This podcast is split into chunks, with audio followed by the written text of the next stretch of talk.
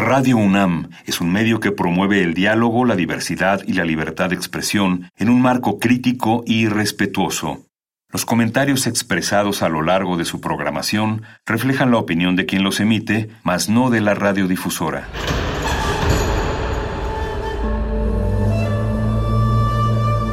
Un templo para la apreciación del ser mediante el sonido. mediante el sonido para nosotros. El sol sale durante la noche. Nuestros gritos llevan la mesura del silencio. Y el descontento está lleno de baile y risas. A todo, incluso a nosotros, nos resistimos. La universidad Ustedes y nosotros somos Resistencia modulada.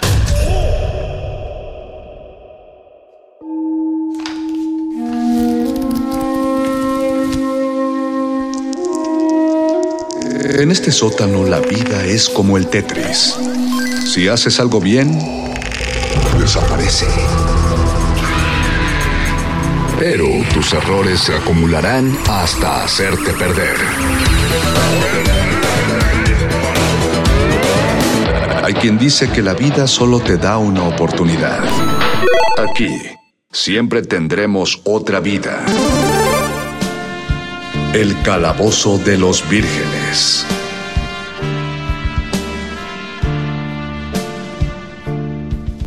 El calabozo de los vírgenes.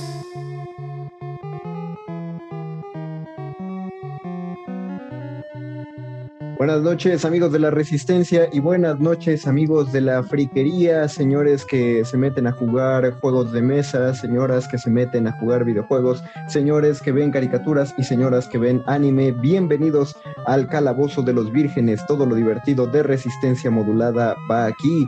Estamos transmitiendo directamente desde el 96.1 de FM en Radio UNAM, que se está saliendo la señal desde las instalaciones de Adolfo Prieto 133 allá en la colonia del Valle pero nosotros no estamos en la colonia del Valle, estamos grabando cómodamente en una sesión de Zoom. Tengo que decir cómodamente, aunque no estemos cómodos después de 247 días grabando en el mismo lugar frente a las mismas pantallas, por suerte, por suerte la vacunación empieza a aumentar y, pronto, y por pronto me refiero a ocho meses, ya estaremos otra vez directamente desde la cabina. Los saluda su ñoño máster de confianza, el Mago Conde. Mando un saludo a toda la producción de Radio UNAM y de Resistencia Modulada que hace posible este programa, principalmente digo, no por ello más importante, pero sí principalmente al quórum de relocutores que nos acompaña esta noche en la sesión. Está, por supuesto, nuestro sanador sonoro Paquito de Pablo. Bienvenido, Paco.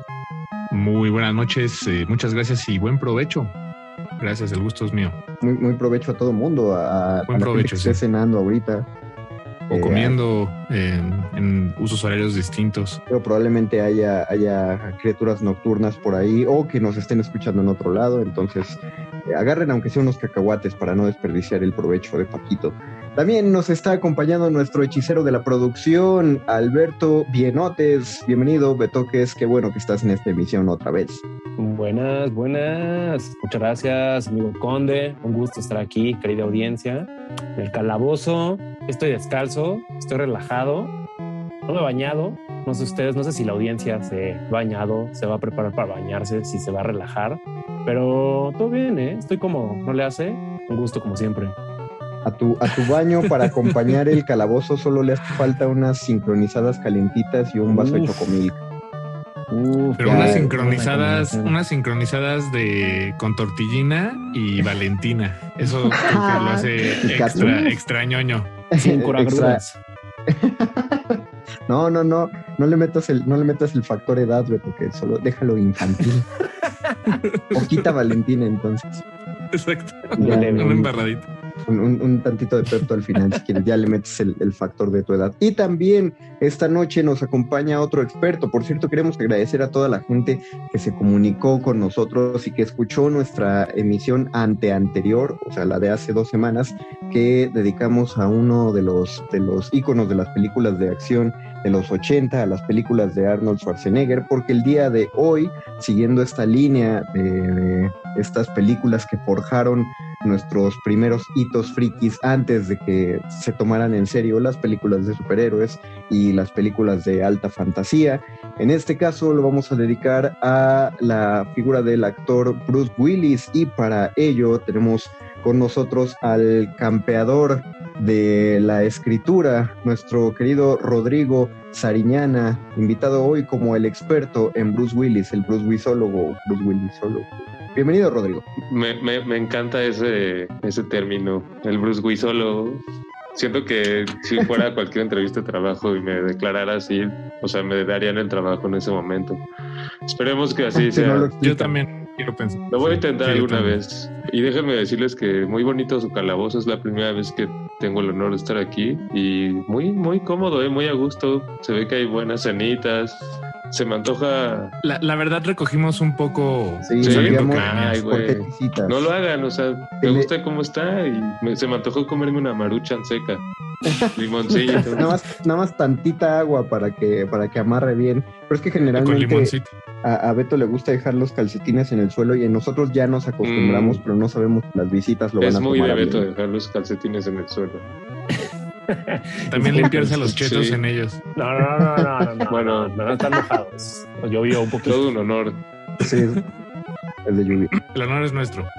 Saludamos también a la audiencia que nos está escuchando. Muchas gracias. Queremos eh, hacer una, una, aclaración que se nos, se nos fue un tanto en nuestra emisión acerca de Arnold Schwarzenegger y la quiero decir a título personal. Digo, sabemos, eh, somos muy conscientes que estos actores masculinos blancos de Estados Unidos de los años 80 pues obviamente nacieron en, su contexto como sanos hijos del patriarcado y partimos del hecho de que todos ellos cometieron algún acto eh, desagradable a lo largo de su vida, ya sea tanto en políticas públicas como en alguna declaración hecha o en algún comportamiento que tuvieron. Lo sabemos, no es que no nos importe, o sea, eh, entra ahí el eterno debate de qué hacer con el trabajo de hombres monstruosos. Sin embargo, en este programa nos vamos a enfocar solo a lo que nos dejaron las películas, a, la nostalgia y el aspecto de cómo apreciábamos estas cosas antes de, que estas, de, que estas situaciones salieran a la luz pública y una que otra película también de la actualidad, por supuesto, porque la filmografía de Bruce Willis es, es amplísima, es enorme. Tú, tú en un porcentaje. A ver, Paco, Paco. No, eso, quería, quería decir que de hecho creo que es eh, mayor que la de Arnold Schwarzenegger, en la cantidad de películas en las que ha participado como actor. Digo, como para empezar ahí un, punto de partida y de comparación. Solo como actor, porque una cosa que me que me enteré en el lobby de esta sesión es todo lo que ha hecho Bruce Willis atrás de las películas. Fue una cosa que nos dijo Rodrigo. En cuestión de porcentajes, Rodrigo, ¿tú cuántas películas crees que conozcas en relación al 100% de Bruce Willis? no quiero quedar mal porque esto puede delatar qué tan Bruce Willisólogo soy. Pero yo creo que un 60, 70, 70 tirándole 80. Ahorita me voy a echar un, ojito al IMDb. Pero luego siempre, no, les pasa que siempre hay algunas que de repente dices como, claro, aquí salía Bruce Willis o aquí salía tal. Que por cierto, deberían de ser una película todos ellos. Arnold Schwarzenegger, bueno, ya les hicieron que sea una de los expendables, pero creo que podrían hacer otra retomando lo que dijiste sobre el disclaimer de Schwarzenegger que se llame Los hijos del patriarcado. Bruce Willis, Schwarzenegger, Steven Seagal, todos ellos. Pues ya existe algo, existe algo similar que es Sons of Anarchy, ¿no? Digo, no, no tiene estas personalidades, pero es un poco una televisión, una serie eh, de, criminales, eh, pero sí, muy del patriarcado, una telenovela como para, para mucha testosterona. Una, telenovela eh, para lágrimas. es el gran eslogan, una telenovela con mucha testosterona. que, por eso, que por cierto es curioso, nada más lo voy a decir porque lo aprendí esta semana, que una de las guionistas de, de Sons of Anarchy este, es la actual directora y guionista de la próxima película de Tom Rider, mm. que también va, a ah, también va a ser estabilizada por Alicia Vikander. Quién sabe para cuándo se estrena. Pero ya, te, ya esta semana, esta semana acabó su guion el que parece que se va a llamar Tomb Raider Obsidian, pero todavía no se lo corrigen. Entonces hasta ahí va la noticia. Pero bueno, no es nuestro tema. Angelina Jolie podría ser el tema en alguna de las otras emisiones, porque ha salido en una, ahora que, ahora que lo digo, ha salido en una buena cantidad de películas eh, pero será, será tema de otra ocasión. Si te dejamos la palabra Bruce Willis, ¿por qué, ¿por qué Bruce Willisólogo, Rodrigo? ¿Qué, ¿Qué te transmite a ti la figura? A mí lo este que me transmite es mucha reminiscencia, ¿no? Como muchos, o sea, los reruns que pasaban en los noventas, eh, pues tiene permanencia voluntaria, ¿no? Pasaban muchas películas de Bruce Willis y, y, me remite mucho a Goku también, porque era la misma voz, ¿no? En español, justamente. ah, wow, Entonces, es cierto. Era Mario Castañeda, la voz. Y no sé, me, me, me recuerda mucho creo que de mis primeros acercamientos, aparte de como de Arma eh, Duro de Matar, perdón, eh, ubicarlo es también Mira quién habla. Lo ubico mucho en Mira quién habla porque es un gran uh. peliculón, o sea, la voz en inglés, obviamente la vi en español al principio, pero cuando la, la, empecé a ver en inglés, en Golden, que la pasaban en inglés, me encantaba, se me hacía hilarante que Bruce Willis fuera un bebé, ¿no? Es un, es un gran cast, una gran El contraste era brutal, el contraste era muy rudo. No, sé si te pasó a ti, pero, pero justo también cuando lo escuché en inglés, para mí fue un shock porque de entrada a ver la animación, ¿no? De cómo los, los labios están moviendo del bebé y entra como una voz de un fumador, así, como figura de Bruce Willis. La asociación es, es brutal. Pero lo chido es que no había no había eh, animación, o sea, era el bebé tal cual y pues no movía los labios porque no hablaba, era lo que pensaba el bebé. Era tipo Garfield. Exacto.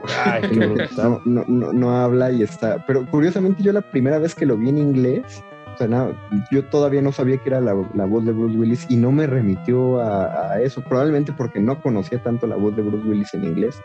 Pero en español también la eh, Castañeda, o sea, mantuvieron, eh, eso es una cosa que me gustaba mucho de las películas del 5, que, eran recurrentes, no importa en qué película estuviera Bruce Willis, era la misma voz, ¿no? Para que te, ya, te acostumbrabas. Lo que pasaba también con Schwarzenegger, justamente.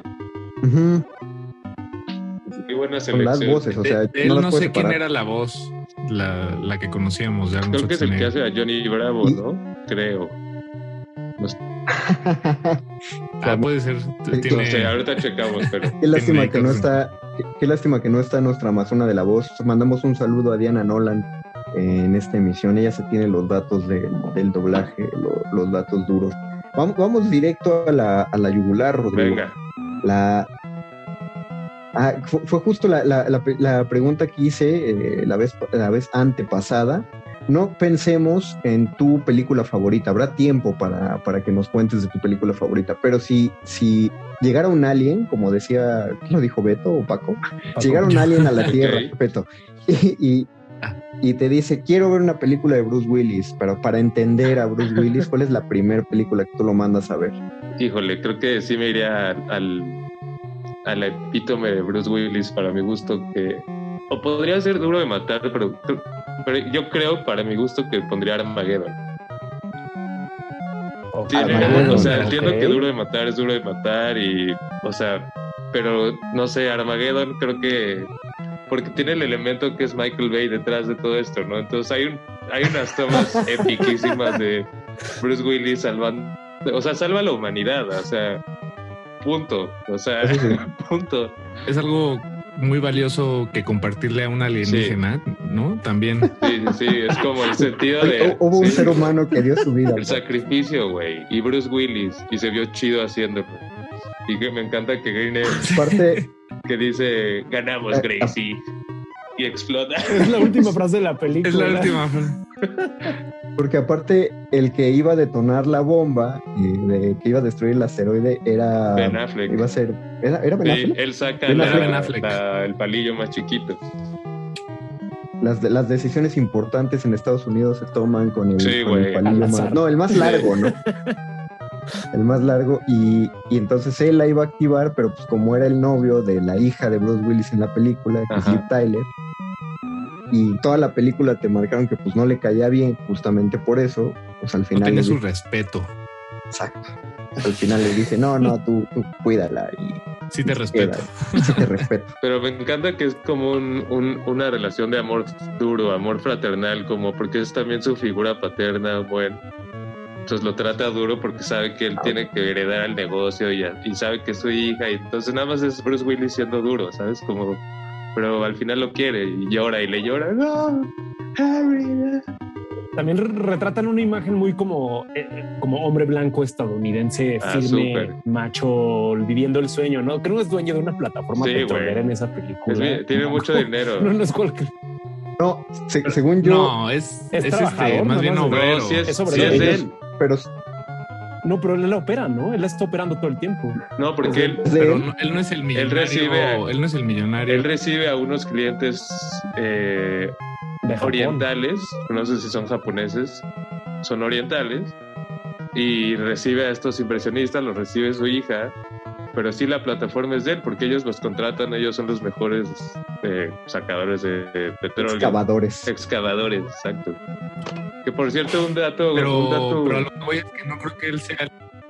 Pues quién sabe. Bueno, perdón por aclararme en esto. No, solo, está bien. creo que él es, el dueño de la empresa de la NASA. O sea, creo que, creo que, creo que el personaje, el personaje, o sea, parte de, de la fuerza y, la profundidad del personaje es que es una persona común, trabajadora, obrera. Un obrero. Eh, un obrero, sí. Digo, tal vez el, el jefe de su Puede equipo. Ser. Pero. Puede ser, no. Sí. Bueno, eso es lo que recuerdo. Por favor, corríjanme si estoy diciendo una Estamos corrigiendo ahorita, Paco. la audiencia, la audiencia que quiera corregir o darle la razón a Paco, ¿a dónde nos escribe, Paco? Hashtag. Eh, estamos en, en bueno, el hashtag el calabozo de los vírgenes. En Twitter estamos como arroba R modulada, arroba R modulada. Y pues ahí, no, ahí los estamos uh. leyendo en el futuro y en el pasado. Y en el presente. Y, y, y persona, o sea, yo me acuerdo que de niño a mí lo que me daba miedo de Armageddon era el tema del asteroide. De niño tenía un pánico a, a los asteroides.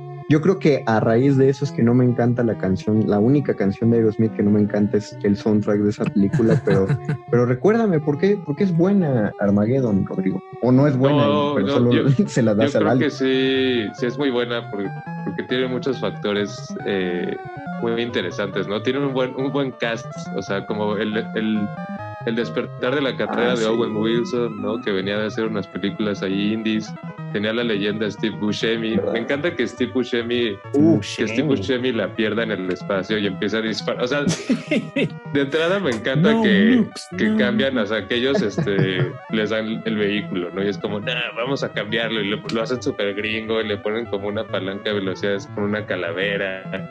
Y por alguna razón le ponen una machine gun, así. Como de la máquina. Sí, sí, sí. Le ponen una minigun arriba. Entonces, al final, o sea, me encanta que te lo dropean ahí porque ya sabes que para justificar que en algún punto lo necesitan en el asteroide para escapar del, del, del, segundo avión que se estrella, que es el donde viene Ben Affleck, eh, y Michael Clark Duncan, que es el que sale en Milagros Inesperados, que por cierto, acabo de ver que, ese güey era guardaespaldas del Jay-Z y de LL Cool J y entró como al negocio, no sé cómo, pero esta fue de sus primeras películas. Y justo Bruce Willis lo recomendó para la película por la que ganó el Oscar, es Milagros Inesperados. Ese, ese, ese Duncan me encanta verlo en todas las películas, menos en Daredevil, porque ahí pues, toda la película es mala.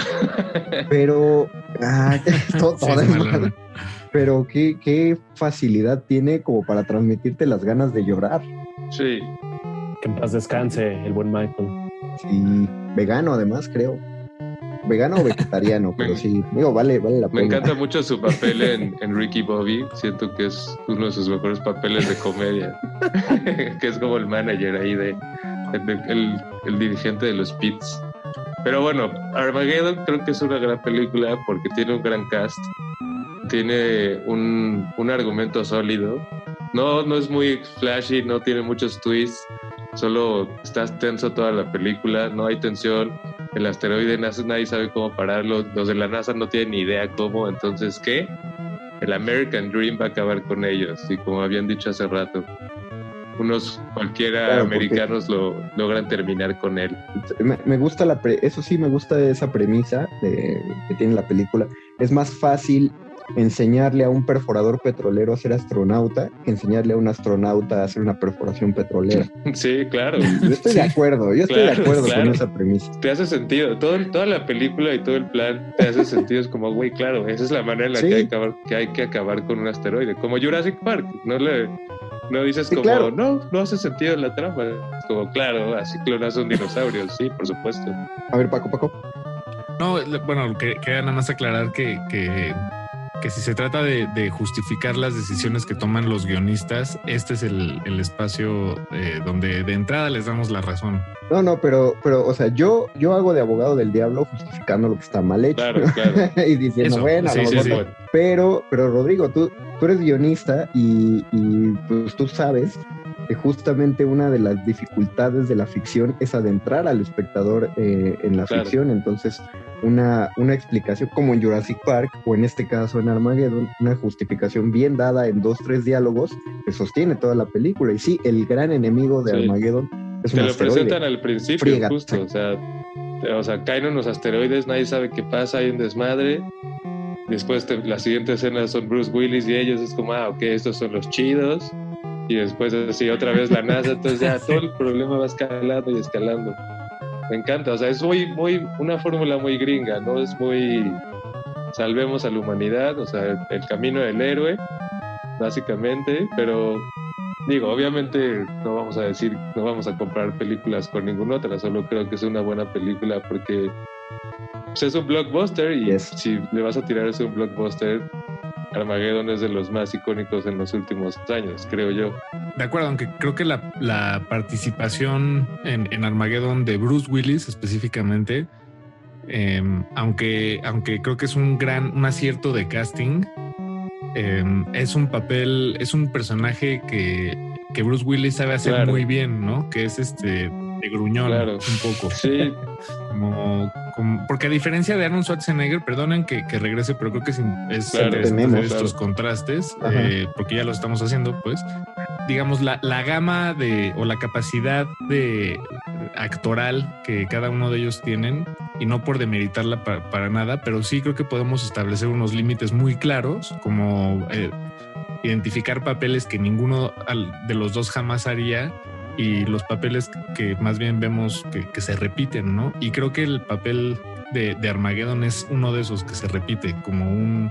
Les llaman, eh, hay, hay, una, hay un término justamente, actores tipo, claro. que, que se, se usa peyorativamente como para decir, ah, siempre hace lo mismo, pero, pero pues existe, es, necesario que, que, para algunos actores. Lo curioso, qué bueno que, qué curioso que lo digas Paco, porque yo pienso Bruce Willis no, no mueve su cara.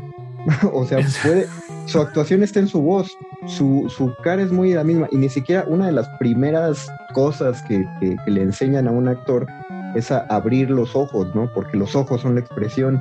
Y Bruce Willis se pasa el 80% de sus papeles manteniendo esa mirada misteriosa, ojos entrecerrados, pero cuando lo oyes en Mira quién habla, pues es todo, toda la gama de, emociones que puede dar. Claro.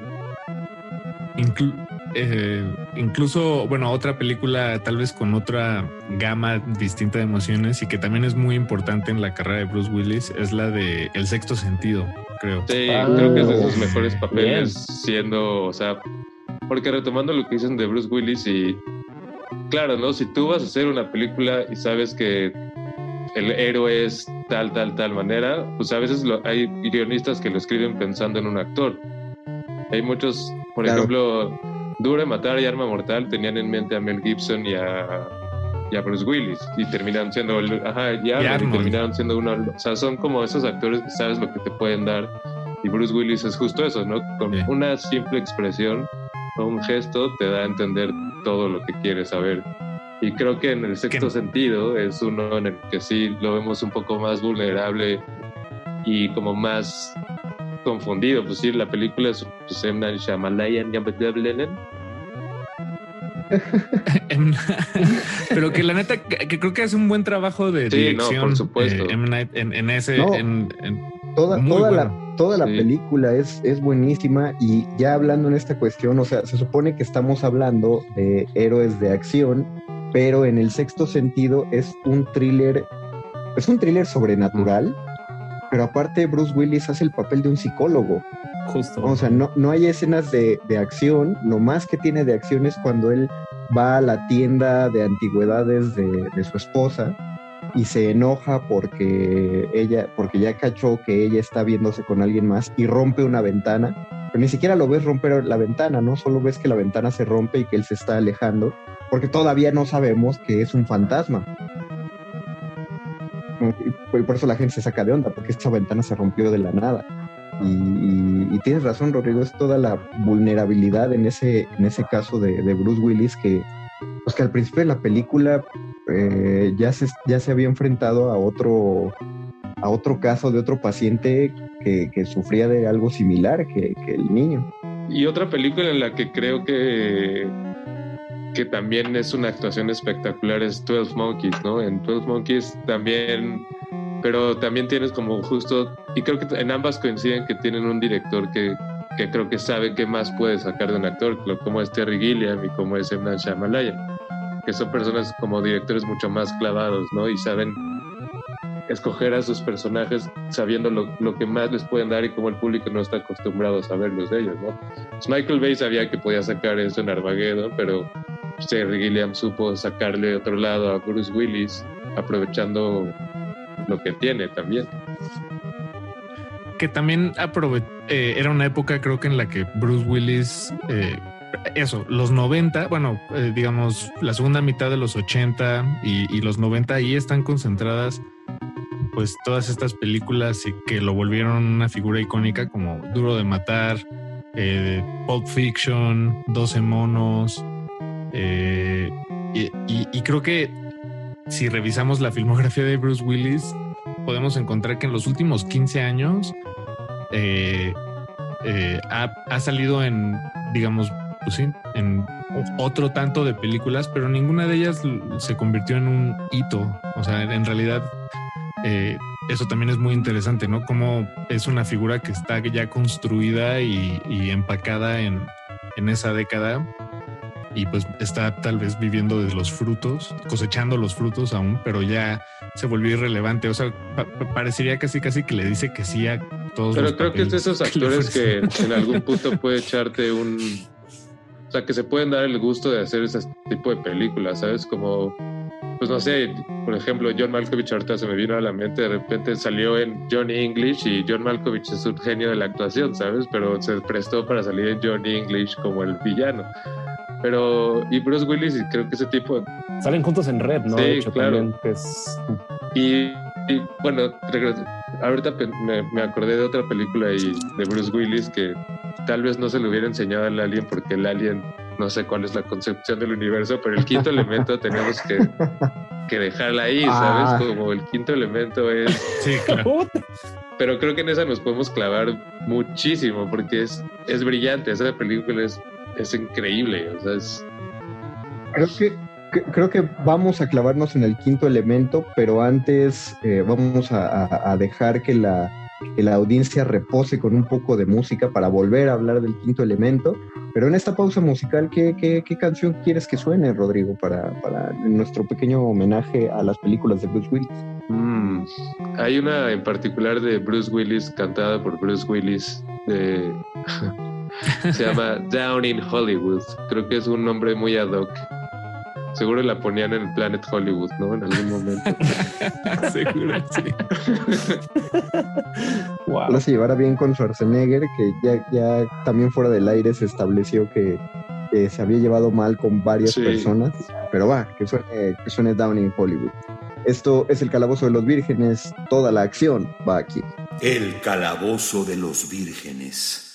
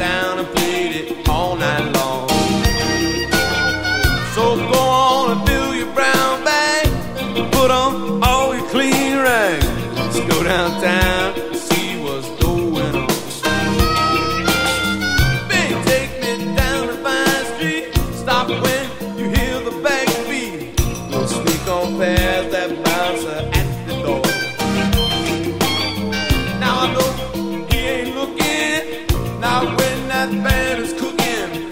Cause we're watching the lady.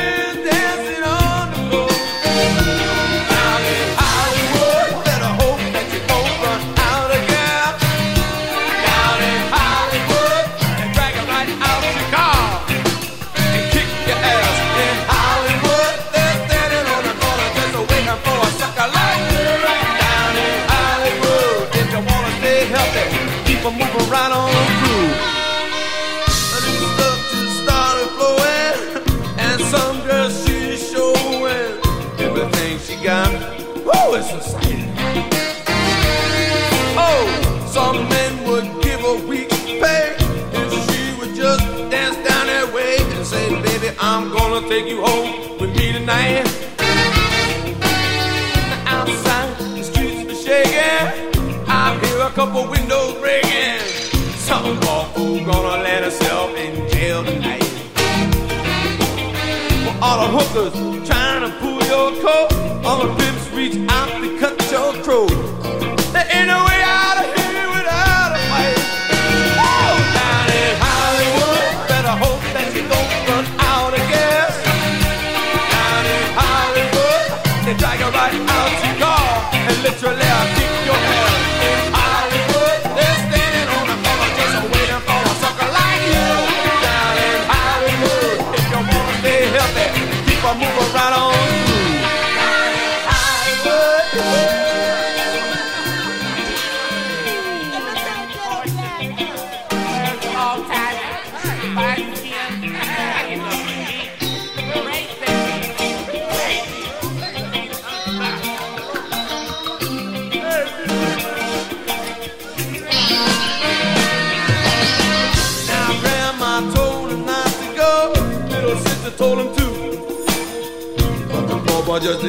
listen like he should. That's too bad. It's hot all the way from Burbank. Now they're gonna end up in the drunk tank. Some old man said, Well, that's the way it goes down in Hollywood.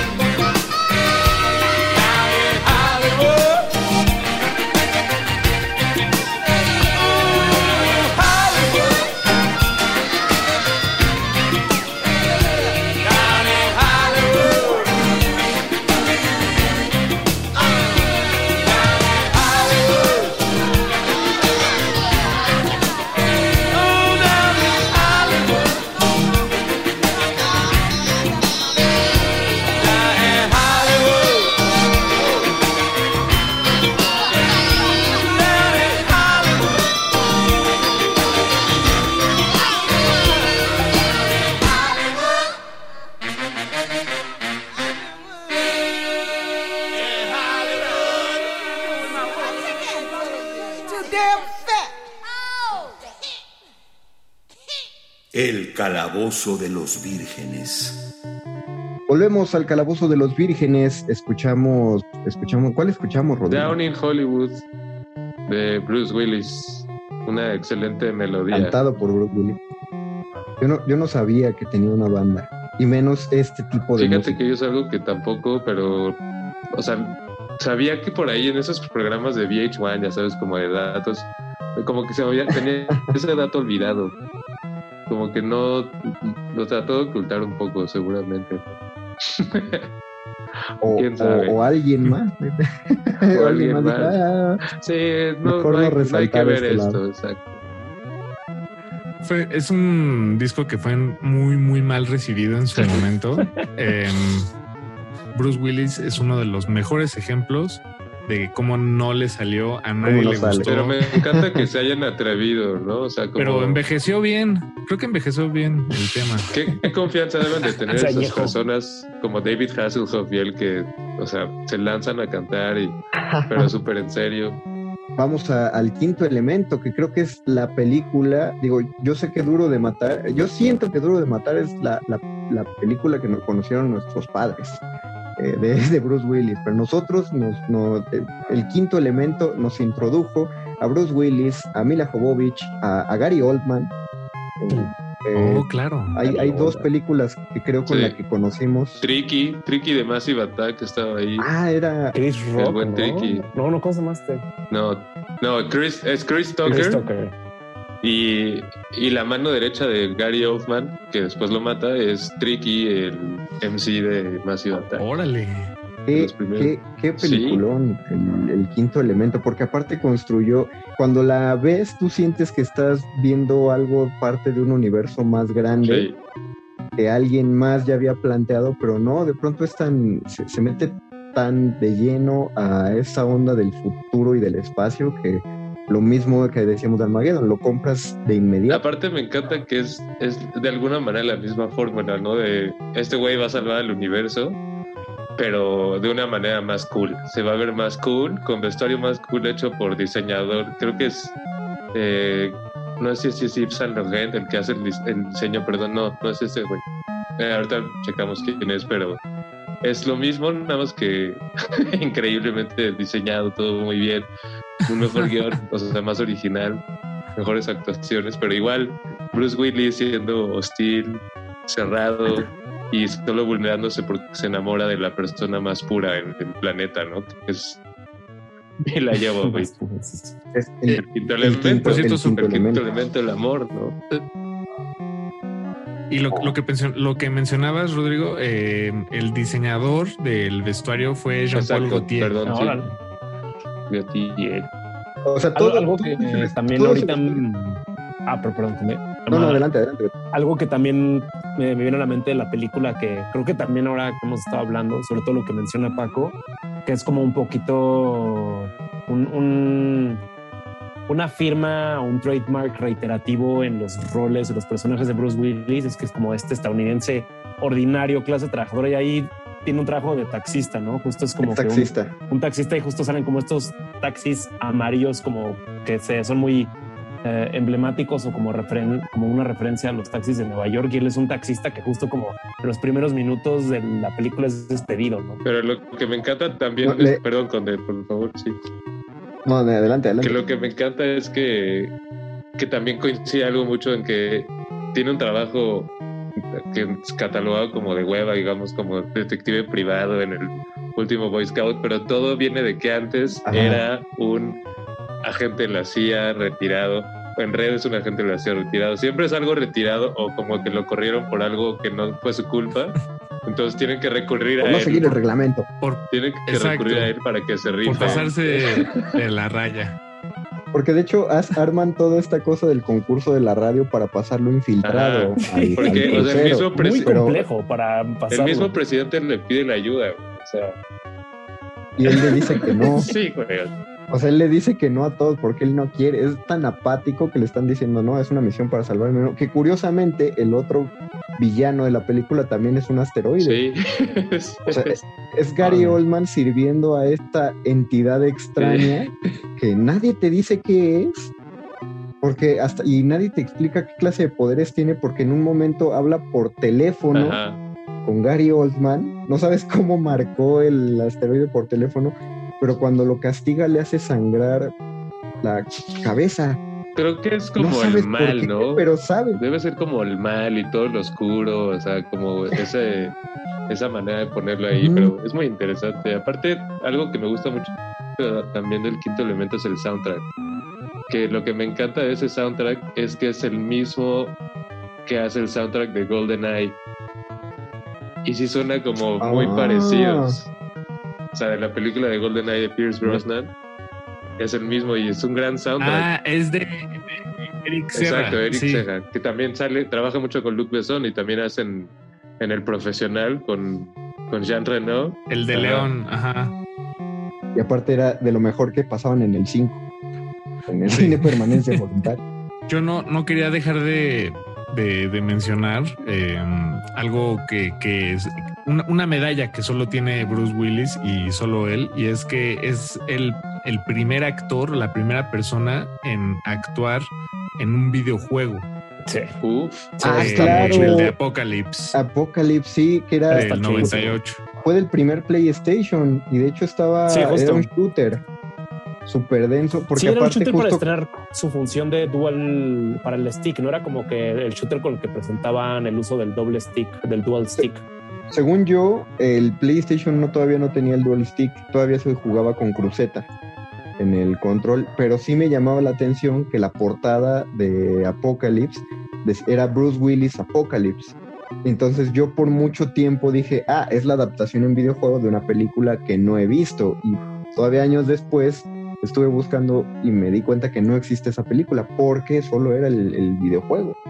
Algo mencionabas tú, Beto, de cómo cedes los derechos de toda, o bueno, la sesión de derechos es distinta, ¿no? Para un videojuego que para una película.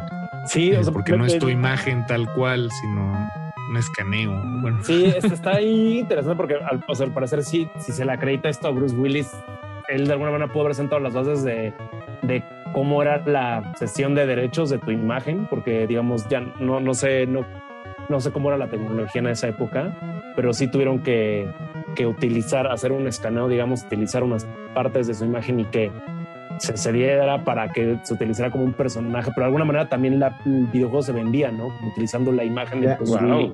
Fue un cruce ahí muy, muy, Bien no sé, muy emblemático que dejó ahí una marca ya había un poco una intuición de lo que era el motion capture eh, de, cuerpos porque lo empezaron con Mortal Kombat. O sea, al grado que el, sujeto que hizo a Johnny Cage se volvió una, un tipo de celebridad, pero en su cabeza él era más celebridad de lo que realmente era, justamente porque era el actor, él se vendía que había salido en Mortal Kombat, pero incluso prestó su imagen para luego hacer otro de los de las tantas de los tantos clones que hubo de Mortal Kombat. Un juego espantoso ni me acuerdo el nombre. Eh, pero sí eh, creo que no, no había no había tan precedente de capturar la imagen de una persona Deberían de poner a Mortal Kombat como personaje escondido en el nuevo Mortal Kombat a, Bruce Willis perdón. Ah, sí, sí, sí, sí. Willis. pues pues ya que lo mencionas y el último dato, bueno, aparte de que Mortal Kombat ya tiene, tuvo a Robocop, el, de los 80, ya tuvo a Terminator, tuvo a Depredador. Eh, Bruce Willis va a salir, va a estrenarse, eh, bueno, se estrenó, perdón, es que lo estamos grabando antes de, lo, de que ocurra, pero el pasado 20 de mayo se estrenó en Call of Duty Warzone, eh, como ya se había anticipado, sale, sale junto a Rambo en, esta, en esta nueva dinámica de héroes de los 80, claro. que ahora el juego ocurre en los 80 y sale como John McClane. Increíble, sí, sí, eso es justo lo que necesitaba. Típica Jay a tus enemigos. Ahora, ahora que mencionas ese dato, eh, también Bruce Willis, eh, pues es muy, es muy, es muy, es muy gringo, digámoslo, ¿no? Ya como podremos ver si sale en Call of Duty para promocionar a las tropas y generar más, pero bueno. Eh, él cuando Osama Bin Laden y, y, Saddam Hussein estaban todavía con vida, puso una recompensa civil de un millón de dólares para, por sus... Por, sí, sí, sí. Ese, es Bruce Willis también. el que hace la voz del bebé, mira quién habla, y de y del perro de los Rugrats en la película de los Rugrats Go Wild, él, él hace eso. Sí, ¿qué tal, no? Pues fue, fue el mejor dato para, para cerrar esto, Rodrigo. Bueno, todavía te queda un dato, pero es justo porque el que va a presentar la rola con la que nos vamos a ir, pero antes de que la presentes, agradezco a la gente que le dio play a, esta, a, este programa ya en Radio NAM. Eh, agradezco a la audiencia que nos estuvo escuchando, gracias por, por su tiempo. Nosotros nos vamos a despedir. Quedan dos horas de resistencia modulada y repetimos, si quieren escuchar un programa más serio de cine, a continuación va a seguir de retinas. Nosotros nos despedimos con una canción de Little Richard. ¿Y por qué una canción de Little Richard? Porque Bruce Willis cuando se casó con Demi Moore, eh, resulta que Little Richard, la leyenda del rock, eh, tenía en ese entonces, tuvo los papeles para poder casar a personas y los casó. Así es, casó. es, su no, no, no su padrino de bodas, es el ministro de bodas. El ministro. él, él, los casó, sí, sí, sí. Y creo que lo más cerca que he llegado a estar de Bruce Willis es que una vez me encontré a Demi Moore en, en la calle y estamos a dos grados de separación ahora, entonces Exacto. Estamos a dos grados de separación. Ya la pegué, los grados sí, de sí, separación sí, se. a Bruce Willis un poquito. Bueno, wow, eso, eso, nos pone a nosotros a tres grados Exacto. de Bruce Willis. Tú de mi amor. Y a la audiencia también a cuatro, ¿no? Entonces ya todos estamos muy cerca a cuatro, de Bruce ya Willis. Cada vez muchas, más cerca de Bruce Willis. Muchas gracias, gracias Rodrigo Soriana, por, por haber estado en esta emisión. hombre, muchas gracias. Gracias, Betoques, también por haber entrado a la plática. A ustedes, a ustedes. Gracias, Paquito, audiencia. No, no, gracias al Ñoño Master. Muchas gracias. esto fue, esto fue el Calabozo de los Vírgenes, gente. Nos escuchamos el próximo martes. Hasta la próxima. Chao.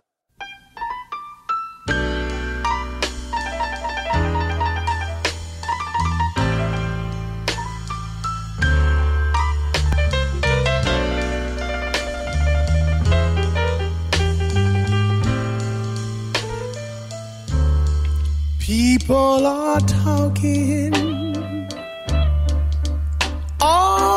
over town. They say you're tired of me. You're gonna put me down. Please don't leave me. Don't deceive me. Please don't go.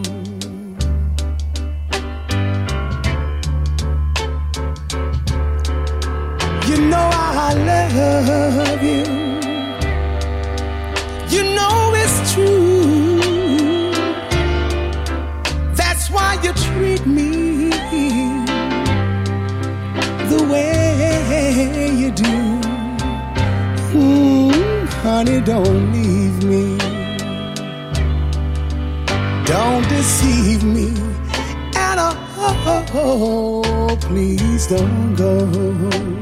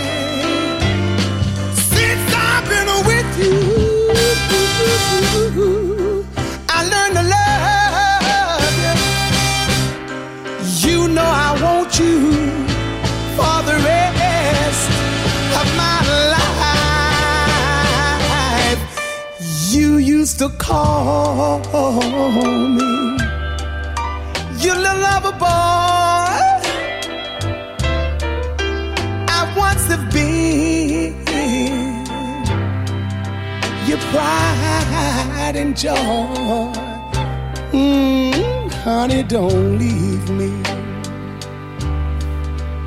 Don't deceive me. And oh oh, oh, oh, please don't go. Play, play the blues, play the blues.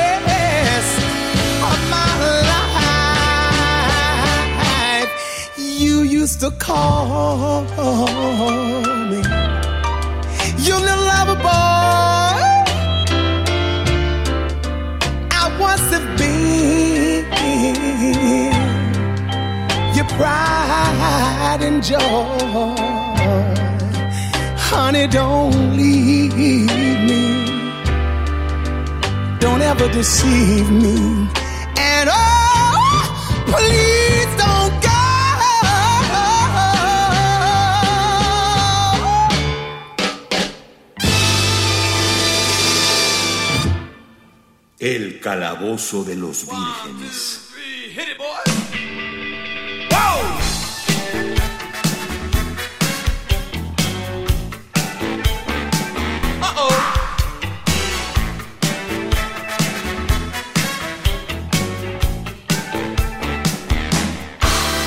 May I take your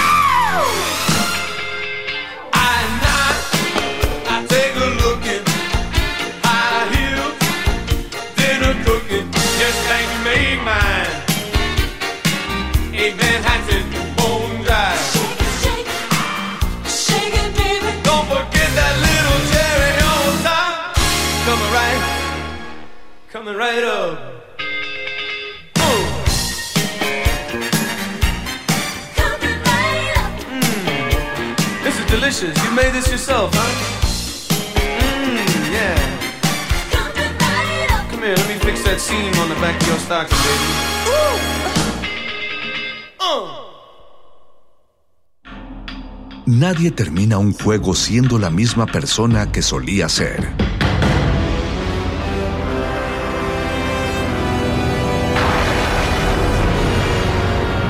Seamos alguien más.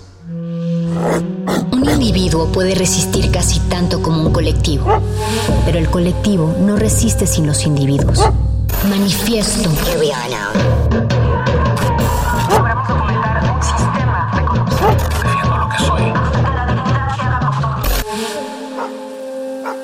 hay sonidos distintos, solo separados. Tu cuerpo es una revolución.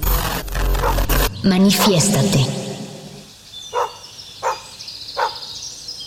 8 de diciembre de 1980, día de la Purísima y Santísima Virgencita de Cuquila.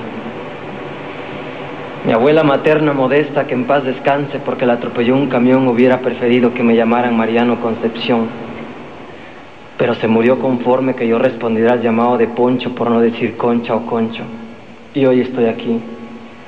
Sin ser Pasolini pidiendo explicaciones, tampoco soy Anes Ginsberg expulsado de Cuba después de declarar públicamente que por las noches soñaba que se lo cogía el doctor Ernesto Guevara de la Serna, más conocido como el Che Guevara. Tampoco soy un marica disfrazado de poeta. No necesito disfraz, aquí está mi cara. Hablo por mi diferencia, defiendo lo que soy y créanlo, no soy tan raro. Me apesta la injusticia y sospecho de esta pinche chueca democracia. Pero no me hablen del proletariado ni de la vanguardia del proletariado, porque ser pobre, indio, negro y maricón es peor, hay que ser ácido para soportarlo.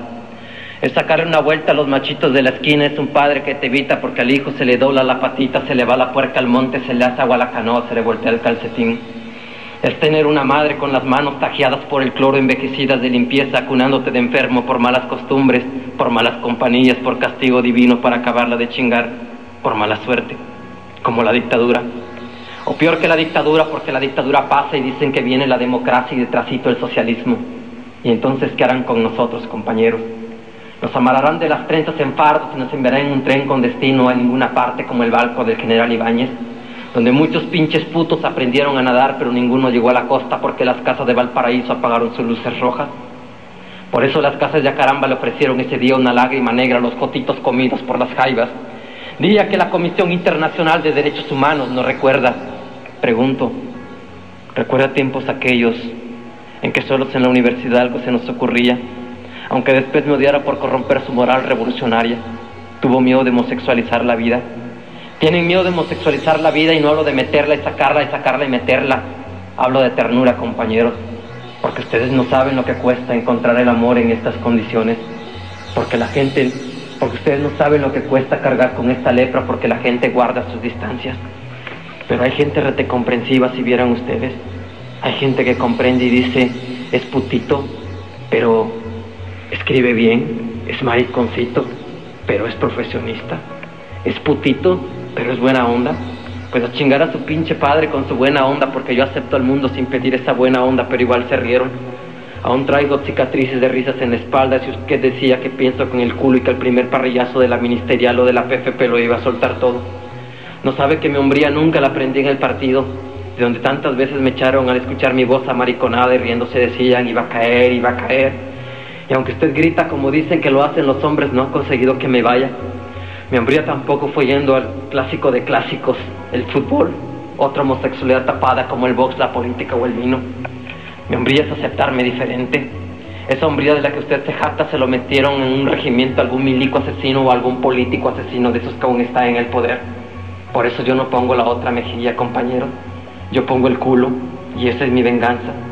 Mi hombría espera paciente a que los machos se hagan viejos. Porque a esta altura del partido, la derecha, la amarilla izquierda, las coaliciones y las convergencias tranzan con sus culos lazos en los tres poderes y en las universidades. Y no voy a cambiar. No necesito cambiar. Soy más subversivo que usted. Y para usted es el mensaje. Y no lo digo por mí, créanlo, no lo digo por mí porque yo estoy envejeciendo. Pero hay tantas niñas que nacerán, tantos niños que nacerán, crecerán, se enamorarán, harán el amor una y otra vez, pero no con el sexo opuesto como ha de esperarse, sino con su propio sexo. Y yo quiero que para ellos, compañeros, que para ellos podamos darles un cielo rojo para que puedan volar. Manifiesta.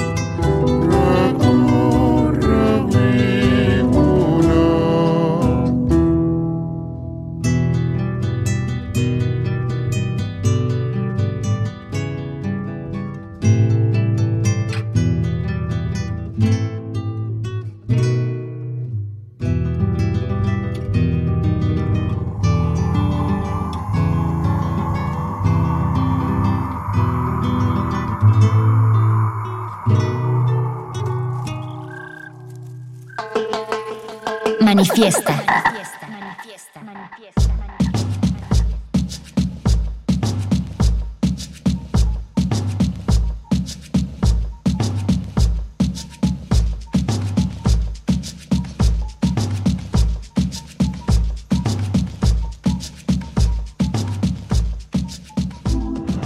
Vamos aterrizando todavía más profundo en la noche, en esta noche de resistencia modulada. Bienvenides, bienvenidos, bienvenidas a Manifieste en, en esta noche que todavía seguiremos hablando de la diversidad y de las disidencias sexuales en los últimos, en las últimas horas que le quedan a este mes de junio, el mes del orgullo, el mes de la diversidad eh, y, bueno, que son además temáticas que trascienden mucho más allá de, un mes que eh, se trabajan todos los días que se lucha por las libertades, por eh, erradicar la discriminación, las fobias distintas que se vierten sobre la comunidad de la diversidad sexual. Así es que bueno, en esta noche seguimos conversando al respecto aquí en Manifieste. Vamos a tener, bueno, primero, primero me presento, por supuesto, Berenice Camacho, arroba señora Berenjena en Twitter. Y, y bueno, pues acabamos de escuchar, escuchamos en la introducción de este programa, al inicio del programa, una probadita de este... Eh, eh, lo que escuchamos fue una adaptación del manifiesto Hablo por mi diferencia del artista eh, chileno Pedro Lemebel que, bueno, es una versión muy interesante, una versión de Lucas Avendaño, un artista de performance y antropólogo también mexicano, que, se asume como Mushe, y que ahí hizo una versión distinta, una versión eh, pues adaptada además a las condiciones de cómo se vive lo, queer, lo diverso en un país como el nuestro. Y, pues bueno, también escuchamos a la bruja de Texcoco en la música, hablando y bueno, cantándole al elemento mushe, a la diversidad, a, la expresión mushe, pues bueno, esto para arrancar el manifieste del día de hoy, donde tendremos en unos momentos más una charla con Leche de Virgen. Leche de, de Virgen es un artista también mexicano, un artista de performance, un artista visual, no binario, híbrido, queer, puñal, dice alquimista visual. Y bueno, de verdad una charla muy interesante que nos espera todavía por delante en esta que es una noche joven de miércoles. Les invitamos a quedarse aquí, eh, también a inscribirnos en redes sociales, eh, arroba R modulada. Estamos así en Twitter y en Facebook Resistencia Modulada. Les invito a hacer en este momento una pausa musical. Vamos a escuchar un poco de música para mover la cuerpa en esta noche. Yo soy Berenice Camacho. Vamos, vamos con la música y regresamos con leche de virgen esta noche en Manifieste. Uy, eso es un mano o una vieja. Por si ahora los manes se visten de mujer, las mujeres se visten de hombre, ¿a dónde vamos a llegar? ¡Eh, eh, eh, eh! eh ¿A vos qué te importa? Deja vivir. loca, hold up, suerte, back up, loca, fuck up, tu ley soy chara. Loca, hold up, suerte, back up, loca, fuck up, tu ley soy chara. Loca, hold up, suerte, back up, loca, fuck up, tu ley soy quien decido ser. Soy quien decido ser. Que si hombre o mujer, goddamn, Intenta descifrarme, no soy tu acertijo. Tu traditional mode, yo reglas no sigo. Si me bajas el vestido, te muestro el pito. Todas las calles son mis red carpets. Mi estilo de puta para que te infartes. Bien caripelada, bitch, no te desgastes. Maquillaje con highlighter, don't forget the lashes. Ready pa' los flashes, soy la más del parche. Ya te dije que soy King y también la Barbie. Como Marsha P. Johnson, no podrán ahogarme. Esta marica indefinida te hace cuestionarte. Un shout out para mis trans girls. En tacones en la Santa Fe. CC Queens, somos diverse. No nací, yo me inventé. Ah. Loca, hold up, suerte, back up, loca, fuck up, ley soy shut up, loca, hold up, suerte, back up, loca, fuck up, ley soy shut up, loca, hold up, suerte, back loca, fuck up, tu ley soy quien decido ser, soy quien decido ser. No es tu fucking lío si me pinto la boca, si dicen que soy loca, si mi estilo provoca, sé ¿qué es lo que te asombra? Ya deja la lora, inventadas, osadas, maricas y orgullosas, No es tu fucking lío si me pinto la boca, si dicen que soy loca, mi estilo provoca, sé ¿qué es lo que te asombra? Ya deja la lora, inventadas, osadas, maricas y orgullosas, up, loca, up, suerte, up, loca, fuck up, ley soy shut up, loca, up, suerte, up, loca, fuck up, ley soy shut up, loca, up, suerte, up, loca, fuck up, tu ley soy quien decido ser, soy quien decido ser. Perras y empoderadas, fuck in the roles. I don't give a damn and I don't give a fuck. Mi mundo es mi reino, soy como soy. Vengo sacando del closet lo que me estorbó. Mis bitches, mis prietas, we're champions. When I step in the party, the fun is on. Putty short, blusa corta y canecalón. Inventadas y modernas, nivel maratón. Un shout out para mis trans girls. En tacones en la Santa Fe. CC Queens, somos diverse. No nací, yo me inventé. Lo más bello, lo más bello, anda bitch. Tiago man, he's the geek, eh. Yeah. Motherfucker, you know what I'm saying? Mami, usted sabe que si uno es regia, es regia. Girl, I don't even know what to say. Cero, cero, cero perras aquí opinando.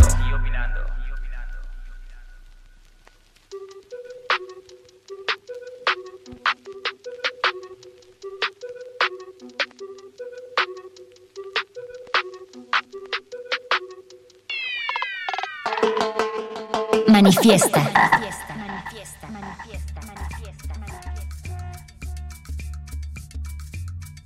Estamos ya de vuelta en resistencia modulada. Estamos en Manifieste esta noche donde todavía tenemos las últimas horas, las últimas horas de esto que se ha decidido llamar el mes del orgullo. Y estamos ya con nuestra invitada de esta noche, Leche de Virgen Trimegisto.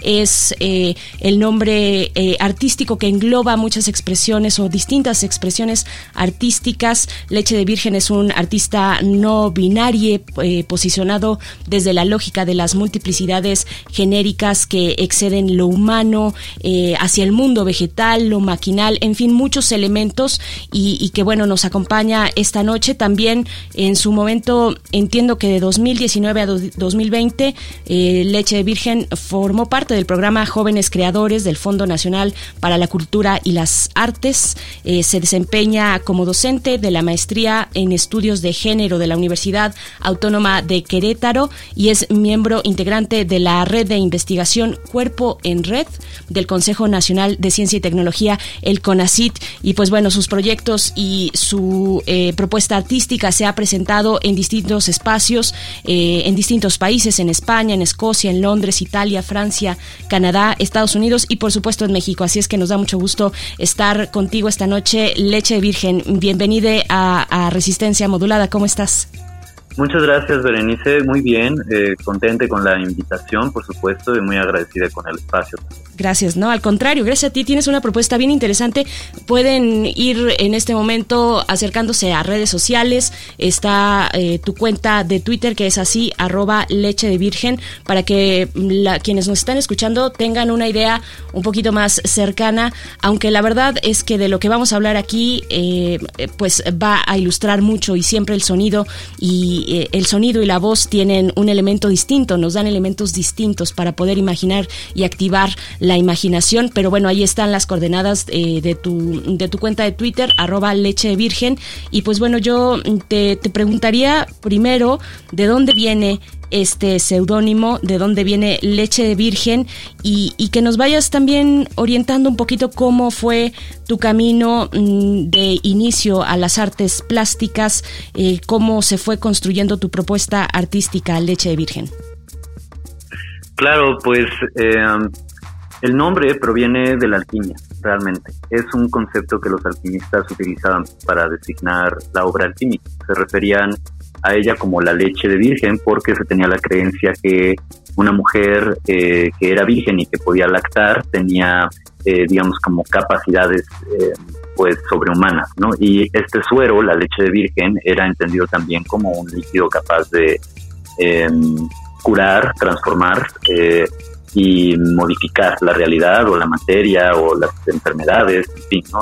Tiene múltiples significados eh, que pueden ser rastreados a nivel histórico.